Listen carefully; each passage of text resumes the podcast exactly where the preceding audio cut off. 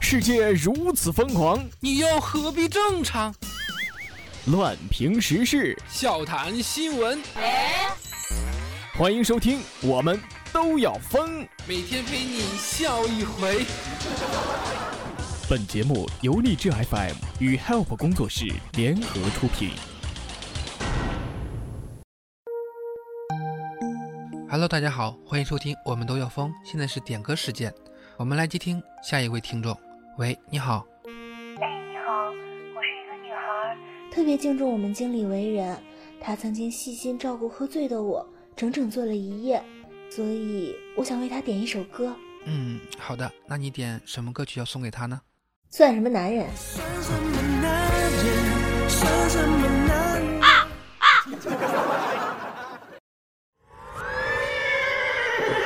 说吐槽时事新闻，辣评网络糗事。大家好，这里是由荔枝 FM 与 h y p 工作室联合出品的《我们都要疯》，我是本节目的主播虫虫。喜欢本节目的听友可以加入到虫虫的个人听友粉丝群四幺三八八四五零七四幺三八八四五零七，千万不要忘记了，如果喜欢的话，一定要订阅和转采哦。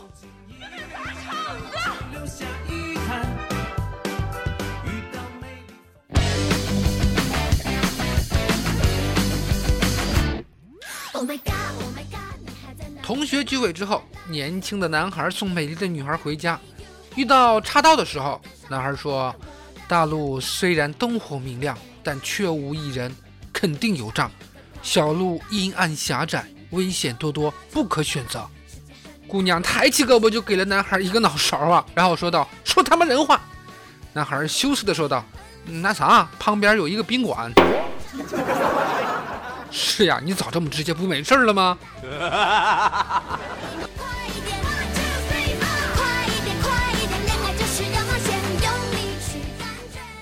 有人说，大部分女孩子学会第一道菜就是可乐鸡翅，还有人说是番茄炒鸡蛋。不过，据我观察所得，应该是油炸平底锅吧。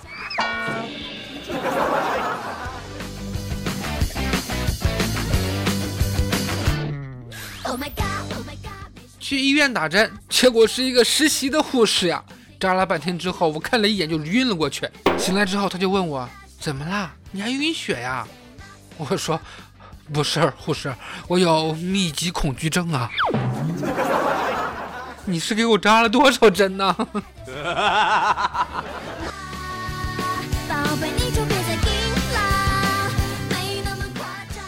太没素质了！现在的人真是太没素质了。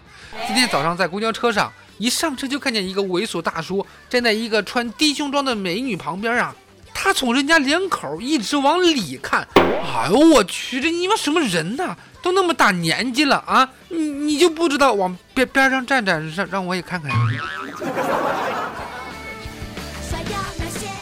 是呀，太好奇了嘛，里边装的是什么呀？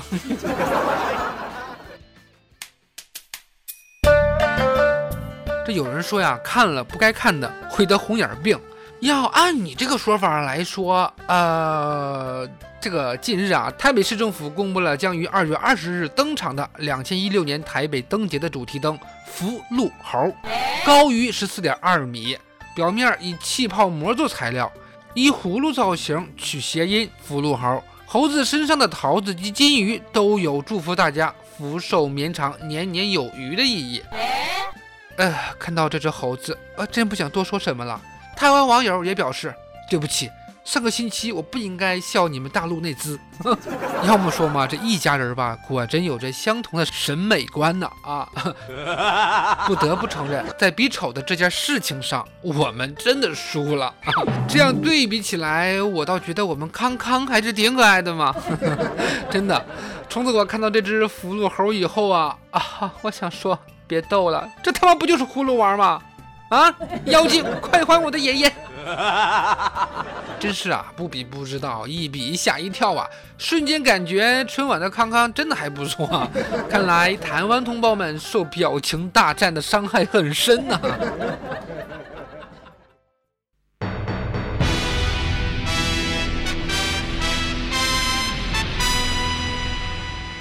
听到这个几秒的前奏，有的人已经知道我接下来要说什么事儿了。最近六小龄童张老师没上央视春晚的事儿闹得是沸沸扬扬的。呃，虫子我也专门去围观了一下春晚导演的微博，有一条微博的留言居然超过两百万，已经被禁止评论了。哎，我真的没有当众吐槽过春晚呐，我一直都是本本分分的。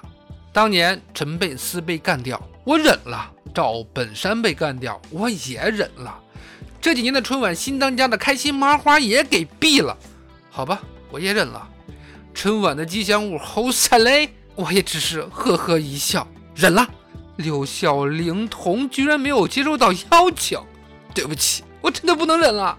十二年一次的猴年春晚，用屁股想，六小龄童也应该上春晚呢，不是？六小龄童老师演的美猴王，堪称影响几代人呐。我想他上猴年春晚，不单单是我个人的想法吧。六小龄童老师多大年纪了，还能上几次春晚？但央视春晚导演组根本不在乎你老百姓的想法，就是想让你看什么你就得看什么。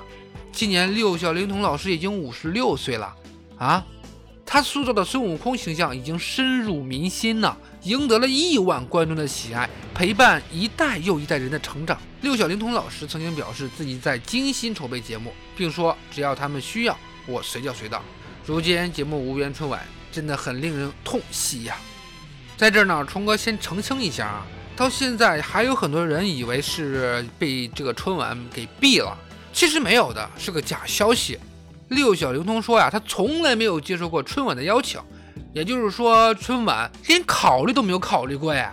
呃，讲真的，你知道王母娘娘的蟠桃会没有请美猴王，后来发生了什么吗？啊，咱们话说回来啊，即使六小龄童版的大圣在台上嗑瓜子儿、吃桃子，我都能看到零点倒计时啊。猴年你不请大圣，这节目组是满脑飞翔吗？算了，再骂也没用。央视做了三十多年了，已经越来越不记得办这个春晚的目的是为了什么了。你们根本不知道我们老百姓需要什么。这不，这两天网上有一个非常非常火的视频，是来自锦州小伙天佑的一段说唱词儿，真的是句句入心呐。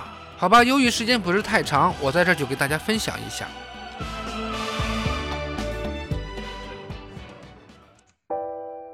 把这首麦送给春晚，其实你们并不懂得我们想要的是什么。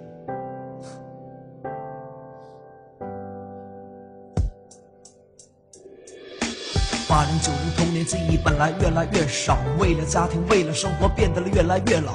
有时哪怕看张图片都会感叹岁月，你却还要把我仅存那份记忆撕裂。年少饭后的期盼，我们依然现在还看。七十二变金箍棒，凭八十一次苦难，活灵活像猴子本性，有时调皮捣蛋。一路忠心不忘本职，哪怕长路漫漫，自幼努力不辞辛苦，不怕严寒酷暑，只为成就四代猴王，吃尽多少劳苦。如今已经年近半百，双眼带着泪花，只为再把这份欢笑送到万户千家。本来应为这位执着感动，苦泪断肠。猴年春晚居然不能接受我们的猴王，请了一堆所谓偶像，还有韩国的欧巴，在我猴王面前皆是一群妖孽罗刹，凭着一张所谓帅脸就来过来捞钱，演完节目转身就走，谁他妈陪我们过年？唱一首嗓子不行，你们就他妈假唱，猴王才是一身本领，棍子舞的闪亮。春晚导演，请你看看你的微博论坛，全部都是还我猴王，让百姓啊心寒。我不管那别人，但我天佑呐喊。如果今年没有猴王，坚决不看春晚。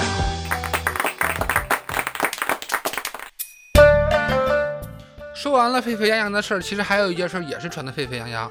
北京卫计委回应女孩怒诉票贩子啊，这不前两天一名女孩在北京的某个医院站了一两天，硬是没挂上号啊，怒诉票贩子和保安里应外合，把三百块钱的号炒到四千五。这大北京，若我今天死在回家的道上，那这社会就没啥希望了。北京卫计委工作人员表示，他们已经介入了。卫计委今天才知道挂号有黄牛吗？全程最讽刺的一句话大概就是：“这可是北京啊，首都啊！”冲着脑补一下故事接下来的发展，好吧？卫计委介入，女孩顺利的看上了专家，抓了几个黄牛，关了几天，发了通稿，一个月之后，一切照旧。对，是的，没错，这就是套路。中国十大杰出青年开始评选了吗？我要选这个女孩，真的，我要选她。可这也不过是一个再普通不能再普通的中国人的一天呐。这中间的收益有谁不清楚？